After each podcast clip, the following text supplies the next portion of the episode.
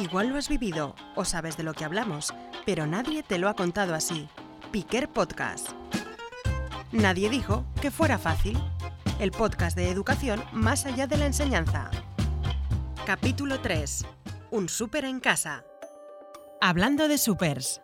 Tengo un súper en mi casa, porque todo es súper bien, súper fantástico en cada, en cada momento de su día. Y hay una parte muy buena que es una persona alegre y, con ganas de hacer cosas, pero que luego, por ejemplo, la parte académica, pues el súper no, no funciona.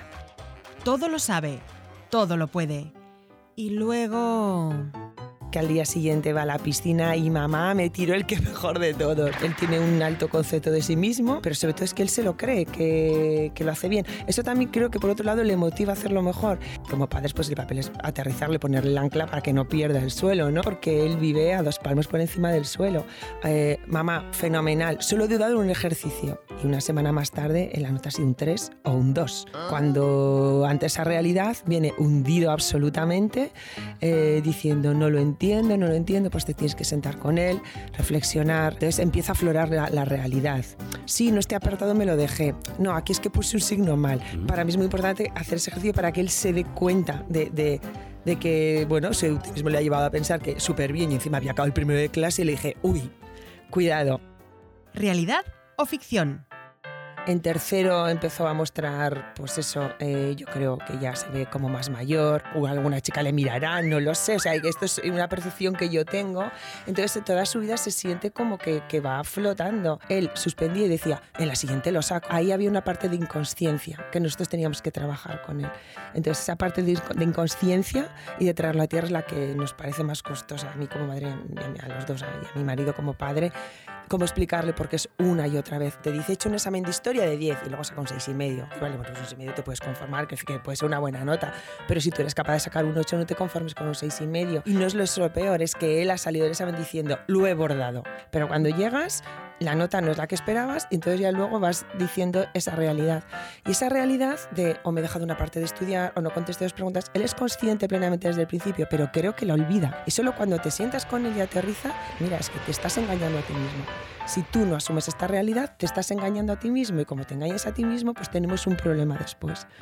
Y lo entiende, pero volvemos a la, misma, a la casilla de salida en el siguiente problema que tenemos. Es la única esperanza que tengo que el mensaje de gotita a gotita vaya calando en su cerebro, porque claro, tampoco lo tengo claro, a día de hoy no lo tengo claro.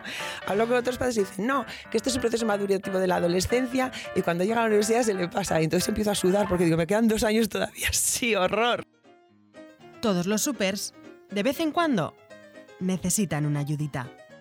Hablar mucho con ellos, hablar desde un punto de vista de, de, la realidad, de dónde estamos y lo que tenemos que hacer. En la parte de estudios trabajamos mucho con que aprenda a planificarse. En orden, pues ha tenido clases de técnicas de estudio, ha tenido profesores de apoyo que le han ido guiando y, y bueno, siempre me trasladan lo mismo. Sí, sí, dice que entiende los ejercicios a la primera, súper bien, pero al día siguiente hay que empezar otra vez desde el principio porque no se acuerda de nada, o sea que realmente no entendió nada. Entonces el mensaje es siempre el mismo, mira, orden, planificación, agenda agendado, antes de ponerte a preparar unos ejercicios o un examen, piénsalo, cómo lo voy a hacer, en qué orden, todas estas pautas que, bueno, que conocemos o que hemos aprendido, que nos hemos formado, que sabes que funcionan. Yo lo que trabajo más con él, lo que nos funciona es más la preparación anterior, un examen inter, o sea, fuerte cuando él tenía, preparado, lo importante, mira, todos los ejercicios que te ha puesto la profesora son todos los que tienes que hacer y se lo dices una y otra vez y entonces va el examen y falla. Hiciste todos los ejercicios que te dio la profesora. Me dejé tres, los que te han caído, ¿verdad? Sí, pues ala,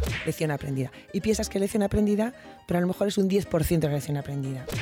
O sea, tiene que pasar 10 veces para que haya el 100% de la lección aprendida. Que hay que entrenar la santa paciencia. No sé qué nivel, nivel 100 de paciencia, no, nivel 300% de paciencia.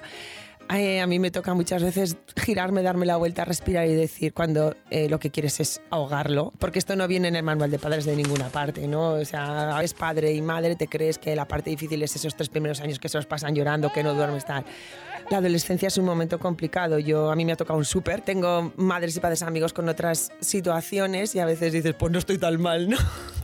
Las comparaciones son horrorosas porque cada niño es de una manera. Paciencia, comprensión y empatía. Es decir, yo hago el ejercicio muchas veces de, tener memoria, de, de, acordarnos de cuando tú eras adolescente, de la situación que tú provocabas en tu casa, de cómo te sentías. Eh, no siempre es fácil, pero hay que hacerlo. Mucha paciencia y empatía con él. Nadie dijo que fuera fácil, de Grupo Piquer. Escucha el resto de la temporada en podcast.grupopiquer.com.